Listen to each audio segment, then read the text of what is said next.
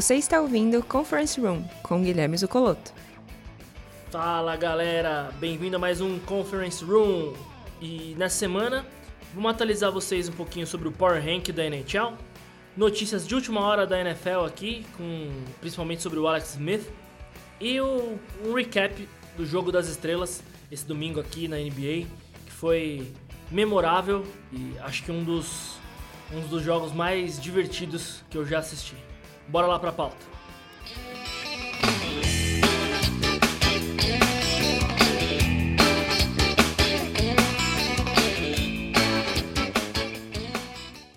NHL é um pouco mais de 26 ali, 27 jogos para cada time.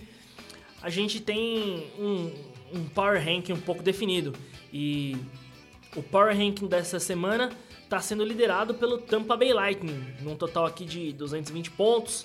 Eles subiram uma posição em relação ao último Power Rank liberado pela própria NHL. Tampa Bay Lightning, que é da Discovery Central, e tá com recorde aqui de 9-1 dentro de casa. Ganhou o último jogo, tá muito, muito bem. Acho que realmente é, hoje é o melhor time da, de todas as conferências, com 23 jogos 17 vitórias, 4 derrotas e 2 empates. Total aqui de quase 80% de aproveitamento. O time está vindo bastante forte e conseguiu superar o Vegas Golden Knight, que é o segundo time mais forte aqui da liga nessa semana. O Vegas Golden Knight, que é da divisão West, né, da, da Honda West, tá também com quase 80% de aproveitamento dentro de casa tá com um recorde de 10-2-1, então 10 vitórias, 2, 2 derrotas e um empate apenas. Tá, tá forte, tá, tá um time bem, bem consistente também na, na divisão oeste, mas no tete a tete ali o, o Tampa Bay Lightning tá um pouco melhor, tá com o recorde melhor, apesar de estar tá com um jogo a mais, né? Então o Tampa Bay Lightning tá com 15 vitórias, enquanto o Vegas tá com 14 vitórias e um jogo a menos.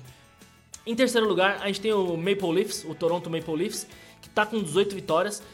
Tem aqui quatro jogos à frente do, do Tampa Bay, mas está com 18 vitórias, 4 derrotas e 2 empates. O Toronto, que é da divisão Scotia North, que tem todos os times aqui do Canadá, né?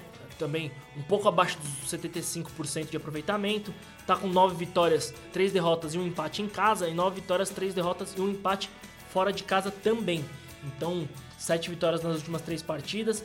Eles vêm de duas derrotas consecutivas, isso acabou derrubando eles um pouco na, no ranking da semana, mas como eu disse, é um dos times mais favoritos aqui para disputar a Stanley Cup esse ano. O Toronto está bem forte, apesar das últimas duas derrotas, é, é um time que eu, eu acabo apostando mais para chegar nas finais ali da Stanley Cup.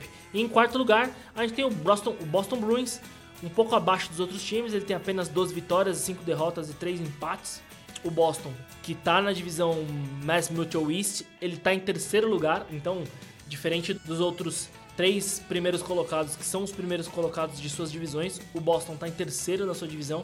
Como eu disse, essa divisão é muito forte, né? Tá com o New York Islanders em primeiro e o Washington Capitals em segundo, mas o Boston é, conseguiu ali três vitórias nos últimos jogos, vem, vem de uma derrota, claro, mas ele conseguiu embalar alguns jogos com vitórias.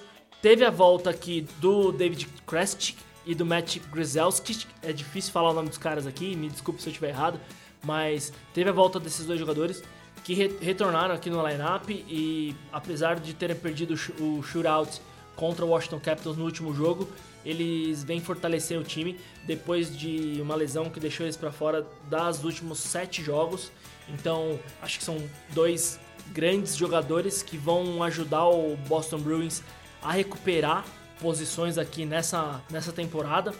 Lembrando que o, o próprio David só jogou 18 jogos dessa temporada, dos, dos, últimos 26 jogos, então ele ficou fora um bom tempo aqui, mas ele tem um plus minus de 2 tava jogando bem, tem uma carreira absurda na NFL já, né? Então é um cara que, que vem contribuir demais, demais pro time do Boston. A gente vê aqui também o Matt Grzelski, não sei falar o nome dele, me perdoem, torcedores do, do Boston Bruins, mas só jogou nove partidas essa temporada, então a gente vê que eles realmente estavam fazendo falta. E apesar da ausência dos dois jogadores, o Boston permanece em terceiro lugar. É, eu acho que com esses dois jogadores voltando, vai ser um grande reforço pro, pro Boston nessa segunda metade de temporada. É, vamos ver como eles vão se comportar aqui, se eles vão ter ritmo de jogo para poder ajudar o Boston a passar aqui o Capitals e almejar aqui um posicionamento um pouco melhor na Mass Mural East e buscar uma posição ainda melhor nos playoffs da NHL.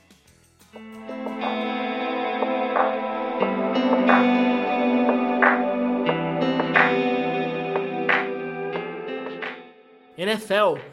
E a notícia dessa semana, com certeza, é que o Alex Smith não é mais jogador do Washington Football Team. É, ele foi liberado após a super história de superação. Acho que todo mundo sabe o que aconteceu com o Alex Smith. Ele quase morreu, teve várias operações na perna, risco de amputar a perna, ficou mais de 380 dias sem jogar.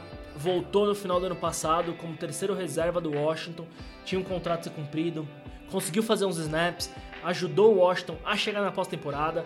É, o presidente aqui do Washington, do Washington Football, fez uma declaração muito emocionada, disse que é muito grato a tudo que o Alex Smith fez pelo time e ajudou a chegada na pós-temporada, mas já era sabido que ele não ia ficar mais em Washington, ele não estava não tava satisfeito, estava querendo ser trocado.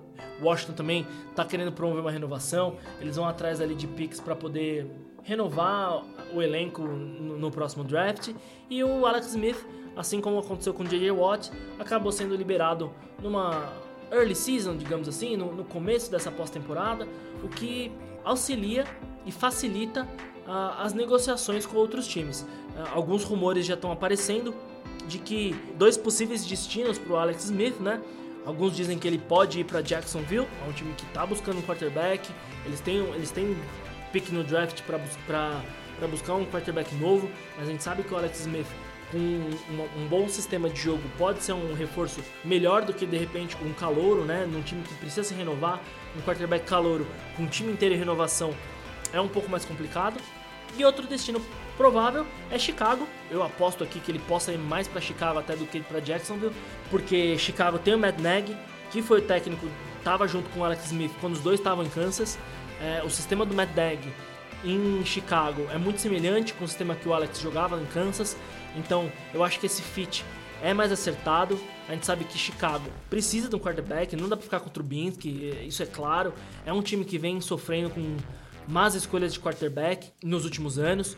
E eu acho que o Alex Smith, com um bom sistema de jogo, com um bom técnico e um bom suporte ali, pode ser realmente um, uma adição fenomenal aqui pro, pro Chicago Bears. É, vamos esperar o que, que o Alex Smith vai, vai decidir, como é que vai ser as próximas semanas, mas acho que esse é o grande destaque da semana na NFL e dessa pré-temporada aqui, entre temporada 2021-2022. Vamos ver o que, que, que, que o Alex Smith vai decidir. Independente do que ele decidir, eu acho que pela história dele, pela superação que ele teve, ser o Comeback Player of the Year do ano passado, depois de tudo que ele passou, ele tem um espaço garantido em qualquer time que ele queira.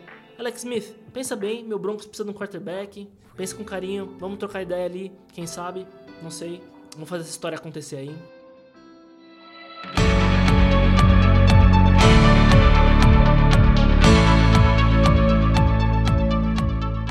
E a NBA, nesse final de semana, Jogo das Estrelas, domingão, aquela festa para todo lado. Semana passada eu cometi algumas gafes, me perdoem. Eu tinha esquecido que após a seleção dos jogadores pela torcida, a, a decisão do leste-oeste, ainda ia rolar um draft entre os dois capitães. Então, LeBron e Duran fizeram o draft pela escolha dos seus jogadores. O LeBron escolheu ali no seu primeiro pick o Antetokounmpo, o Greek Freak. Logo depois o Duran acabou escolhendo o Joel Embiid e assim sucessivamente até decidirem os seus jogadores. O time Duran sofreu um pouco com as lesões, né? Embiid não jogou, Ben Simmons não jogou, o próprio é, Devin Booker, que todo mundo falou que deveria estar no All-Star e acabou sendo chamado pós-lesões, não pôde jogar, então o time estava um pouco desfalcado. Ainda assim, Kyrie Irving, Zion Williams, Jason Tatum, Kawhi Leonard e Bradley Beal time muito forte, né? Óbvio, são todos All-Stars, mas infelizmente não tiveram chance pro time LeBron, que tava assim, absurdo com o próprio LeBron James jogando, Antetokounmpo, Nikola Jokic, Luka Doncic e Stephen Curry. O próprio LeBron disse que era um sonho jogar com o Curry e foi o que aconteceu. Stephen Curry e Damian Lillard estavam disputando para ver quem arremessava mais bolas no meio da quadra. O, o Lillard disse que o, o, próprio Curry é um pouco melhor que ele, mas assim, os dois foram absurdos nesse jogo, arremessando de, de meia distância. O time do Duran, que estava querendo ganhar, o próprio Kyrie Irving com a sua rivalidade com o LeBron ali, ele estava com cara de pós-temporada, querendo ganhar de qualquer forma. Fez seus 24 pontos, 12 assistências, 5 rebotes, jogou 31 minutos mas não teve a menor chance contra o time de LeBron. Antetokounmpo foi o MVP da partida, fez 35 pontos, 7 rebotes, 3 assistências. O Stephen Curry com 28 pontos e o, o Damian Lillard com 32 pontos. Assim, foi absurdo. Chris Paul teve 16 assistências, recorde absoluto do jogo das estrelas. Ele distribuiu bola para todo mundo, fez até ponte aérea, ponte aérea do Curry pro Chris Paul, ponte aérea do CP3 pro Curry. O time LeBron jogou com alegria. Você via todo mundo rindo. Bola de três pontos no meio da quadra do Curry. LeBron quase caiu da arquibancada. Eles estavam realmente se divertindo, apesar de tudo que estava acontecendo. O time LeBron foi para se divertir. Não é à toa que ganhou os três quartos, né? Parcial 40-39 no primeiro quarto, 60-41 no segundo quarto, 46-45 no terceiro quarto. O último quarto foi 25 a 24 por time Duran, mas para quem não, não acompanhou, esse ano, assim como o ano passado, os três primeiros quartos, o início do quarto zerava a pontuação, o ganhador de cada quarto tinha que fazer uma doação para instituição de caridade, no final do terceiro quarto somava-se a pontuação dos três quartos e acrescentava 24 pontos a essa pontuação e era esse o, a pontuação target que os times tinham que fazer para ganhar. Pô, como assim? Vou dar um exemplo. Então, digamos que chegou no final do terceiro quarto, soma os três quartos, o time LeBron tinha 150 pontos. Bom, então, para ele ser campeão, ele precisava fazer no último quarto 24, ou seja, chegar em 174 pontos, e o time adversário tinha que chegar em 174 pontos caso quisesse ganhar. Foi assim que eles fizeram ano passado, e esse ano mantiveram, porque 24 pontos no último quarto, bom, é uma homenagem ao Bryant, né, é, que usou o número 24 por muito tempo, e o time LeBron ganhou fácil, fácil, pé nas costas. É, Antetokounmpo 16 para 16 da quadra, recorde também, jogador perfeito nos lances, 35 pontos, como eu já falei, jogou só 19 minutos e fez tudo isso. Enfim, o time LeBron foi há muito tempo que o Oeste é superior, mesmo com o draft, mesmo com as escolhas, o time Duran não teve nenhuma chance. A gente já sabe agora que o Duran não é um bom capitão, ele não sabe escolher time por rachão. Naquele jogo da escola ali que é, vai um para cada lado, é, acho que o Duran nunca mais vai ser chamado para selecionar o time. Escolheu alguns jogadores por serem amigos ali, é, alguns jogadores porque tinha uma, uma, afinidade, né? O próprio Kyrie, o Bradley Beal, o Harden. Então fez o timinho dele ali do, do Brooklyn, mas não teve a menor chance contra o time do LeBron. Além do jogo das estrelas, a gente teve também o, o campeonato de, de enterrada, 3 pontos e o Skill Contest. No Skill Contest, que foi o primeiro, o primeiro evento da noite, o Domantas Sabonis ganhou do Nikola Vucevic na final. O Sabonis, que ficou em segundo lugar no ano passado, tinha perdido apenas para o Adebayo. Esse ano mostrou que está em forma, aqueceu direitinho e ganhou do Vucevic na final. Destaque aqui negativo pro pro Doncic, que entrou em quadra para fazer a disputa de habilidade de casaco. Até os amigos dele depois zoaram ele no Twitter, falaram: "Porra, de casaco? Que isso, absurdo". Ele falou que nem aqueceu, então o Doncic estava lá para passear, foi para brincar. No jogo das estrelas ele fez ali seus 8 pontos e 8 assistências. Você vê que mesmo ele não jogando sério, 8 pontos, 8 assistências, ele já queria um duplo-duplo ali, mas ele ficou bem, bem apagadinho. Ele e o, e o próprio LeBron deixaram o resto do time jogar. Então, no Skill Contest, o Domantas Sabonis foi o campeão desse final de semana. Na sequência, a gente teve o campeonato de 3 pontos e aí, né, acho que é sacanagem falar qualquer coisa. Stephen Curry ganhou com uma mão nas costas. Mentira, não foi com a mão nas costas, mas na primeira rodada ele fez 31 pontos, assim, enquanto os outros jogadores estavam brigando para fazer 22 e não ser eliminado, 25, 27, ele fez 31. Ele acertou três das quatro bolas do Mountain Dew que ficavam atrás da linha de três pontos. Na final, ele contra o Bradley Bill, ganhou, ele ganhou do Bradley Bill por uma bola e todo mundo acabou comentando que o, o Stephen Curry é o, é o cheat code do três pontos, quer dizer, ele é muito roubado, realmente. Depois que ele ganhou a disputa de três pontos, fazendo o bicampeonato depois de 2015, ele continuou fazendo três pontos no jogo das estrelas, né? Ele e o Damian Lillard disputaram o jogo das estrelas para ver quem fazia mais três pontos. Mas assim, foi realmente muito confortável para ele. Eu achei muito legal o, o Bradley Bill ter sido um All-Star depois de tantas temporadas na NBA, chegar ali tão forte para disputar com o próprio Stephen Curry, mas não teve jeito. O Stephen Curry é mortal da linha de três, ele tá afiadíssimo, voltou essa temporada, tá carregando o Golden State para tentar um lugar ali nos playoffs. E ele tá muito quente, né? Então realmente não tinha o que fazer. Ele é o cara a ser batido quando ele tá em quadra para três pontos. Ele é o cara a ser batido definitivamente. E por fim, mas não menos importante, mas talvez um pouco menos animadora, foi a disputa de enterradas. O campeonato de enterradas esse ano deixou um pouco a desejar. Tudo bem, tava com o Cassius Stanley do Indiana Pacers, o Obi Toppin do New York Knicks e o Unfair Simmons, que era o mais baixo dos três, acabou vencendo. Ele fez uma enterrada ali que homenageou o Trace McGrady, fez uma 360 enterrando de frente com as duas mãos, ele conseguiu 49 pontos tal. Depois, o, Obi Tompkins chamou o Julius Randle e o próprio pai do, do Tompkins pra fazer uma enterrada por cima dos dois. Os dois acabaram indo pra final. E aí o Simmons, pra enterrada da vitória, ele fingiu que beijava o aro e enterrou uma bola assim, que ele ficou parado no ar para beijar o aro. É uma coisa que eu nunca tinha visto. Apesar dele ser o mais baixinho dos três, ele voou demais, quer dizer, passou mais de metade da cabeça do aro para enterrar e fazer a, a, enterrada campeã, o que deu para ele o título de melhor jogador do Campeonato de Enterradas de 2021. No finalzinho ali, é, depois da pontuação, né, os cinco juízes tinham que votar e aí o Simmons conseguiu três votos contra dois em cima do Toppings, o que fez ele ganhar o Campeonato de Enterradas. Para quem não acompanha, normalmente o Campeonato de Enterradas ele é os jogadores mais novos ali, calouros é, ou até segundanistas acabam disputando.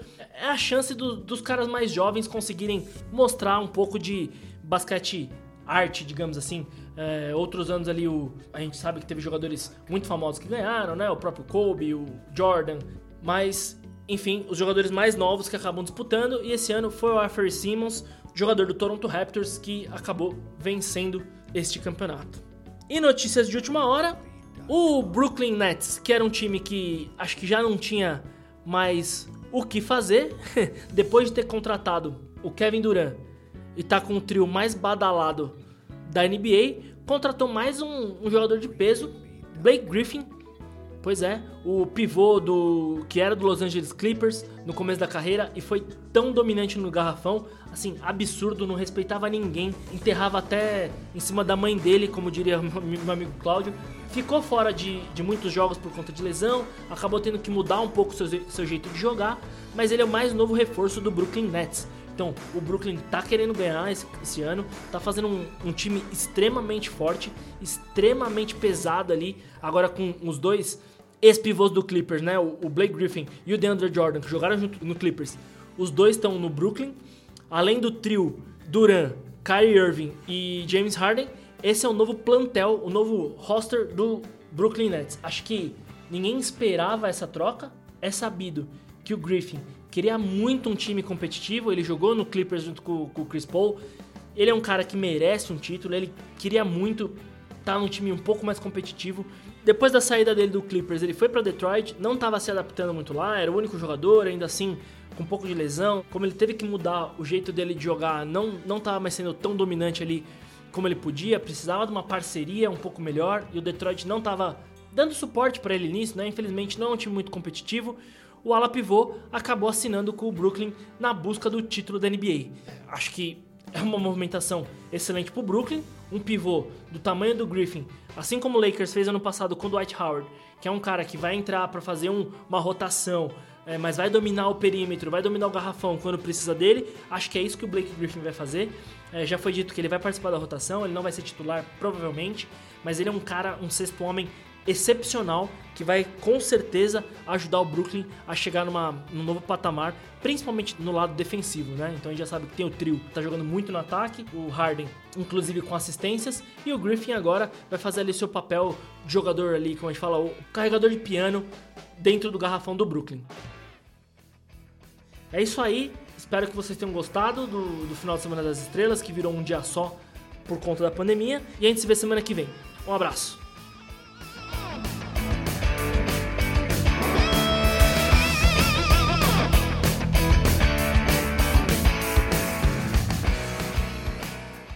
Esse podcast é editado por Marcel Bione.